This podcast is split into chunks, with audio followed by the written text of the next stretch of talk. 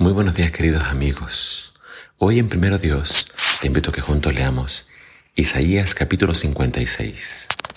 Dice así la palabra de Dios. Así dice el Señor, observen el derecho y practiquen la justicia, porque mi salvación está por llegar, mi justicia va a manifestarse. Dichoso el que así actúa y se mantiene firme en sus convicciones, el que observa el sábado sin profanarlo y se cuida de hacer lo malo. El extranjero que por su propia voluntad se ha unido al Señor no debe decir, el Señor me excluirá de su pueblo. Tampoco debe decir el, eunuco, no soy más que un árbol seco. Porque así dice el Señor, a los eunucos que observen mis sábados, que elijan lo que me agrada y sean fieles a mi pacto, les concederé ver grabado su nombre dentro de mi templo y de mi ciudad. Eso les será mejor que tener hijos e hijas. También les daré un nombre eterno que jamás será borrado. Y a los extranjeros que se han unido al Señor para servirle, para amar el nombre del Señor y adorarlo, a todos los que observan el sábado sin profanarlo y se mantienen firmes en mi pacto, los llevaré a mi monte santo. Los llenaré de alegría en mi casa de oración. Aceptaré los holocaustos y sacrificios que ofrezcan sobre mi altar porque mi casa será llamada casa de oración para todos los pueblos. Así dice el Señor Omnipotente, el que reúne a los desterrados de Israel. Reuniré a mi pueblo con otros pueblos, además de los que ya he reunido. Animales del campo y fieras del bosque, vengan todos y devoren. Ciegos están todos los guardianes de Israel, ninguno de ellos sabe nada. Todos ellos son perros mudos, que no pueden ladrar se acuestan y desvarían, les encanta dormitar. Son perros de voraz apetito, nunca parecen saciarse. Son pastores sin discernimiento, cada uno anda por su propio camino. Todos, sin excepción, procuran su propia ganancia. Vengan, busquemos vino, emborrachémonos con licor, gritan a una voz, y mañana haremos lo mismo que hoy, pero mucho mejor. El capítulo de hoy está dividido en dos secciones.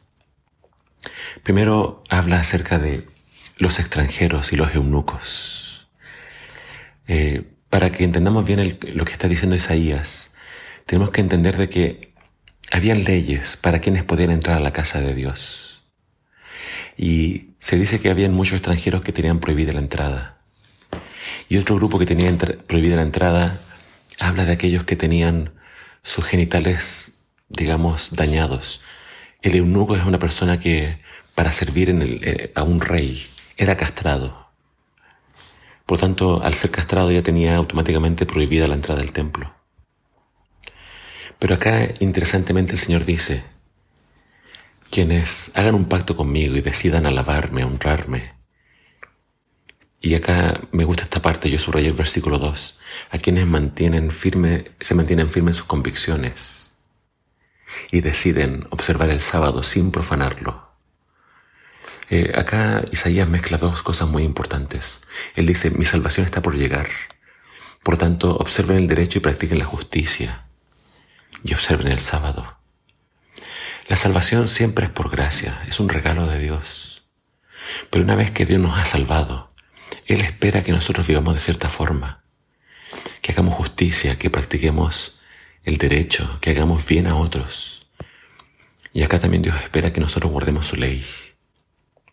Y específicamente Isaías se enfoca en el sábado.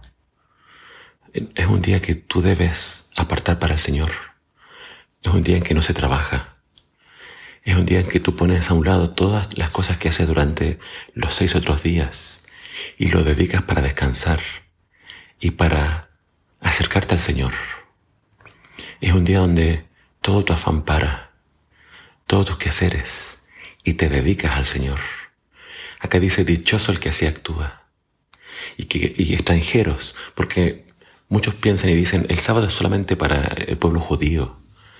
Acá claramente Isaías dice que no, es también para los extranjeros y para los eunucos. Y extranjeros y eunucos que hagan un pacto con el Señor. El Señor dice les va a dar un lugar en su casa. Antes estaba prohibido para ellos entrar, pero hablando de la ganancia celestial dice Ellos tendrán un lugar en mi casa de oración. Mi casa será casa de oración para todos los pueblos. Y yo voy a reunir a mi pueblo y a otros pueblos. El plan de Dios siempre fue reunir a todos los pueblos junto a su pueblo de Israel. Israel tenía la misión de ir y predicar a otras naciones y a quienes pasaran por sus tierras conocieran al Dios verdadero y se unieran en esta adoración que Él espera tener de ellos. Dios promete darles un nombre. Dios promete llevarlos y recrearlos en su casa. Dios va a aceptar sus oraciones y sus sacrificios. Entonces, mi amigo, el Señor pronto va a venir y nos viene a salvar. Pero Él espera que tú decidas hoy guardar sus sábados y hacer justicia y hacer derecho. Y la, última parte del capítulo es una condenación, una acusación para los líderes de Israel. Se le llama perros mudos y se le llama también que son eh, personas que solamente buscan emborracharse y andar en juergas. Se le llama pastores sin discernimiento. Que el Señor nos guarde de convertirnos en líderes que no cumplen su misión y que solamente se dedican a buscar placeres.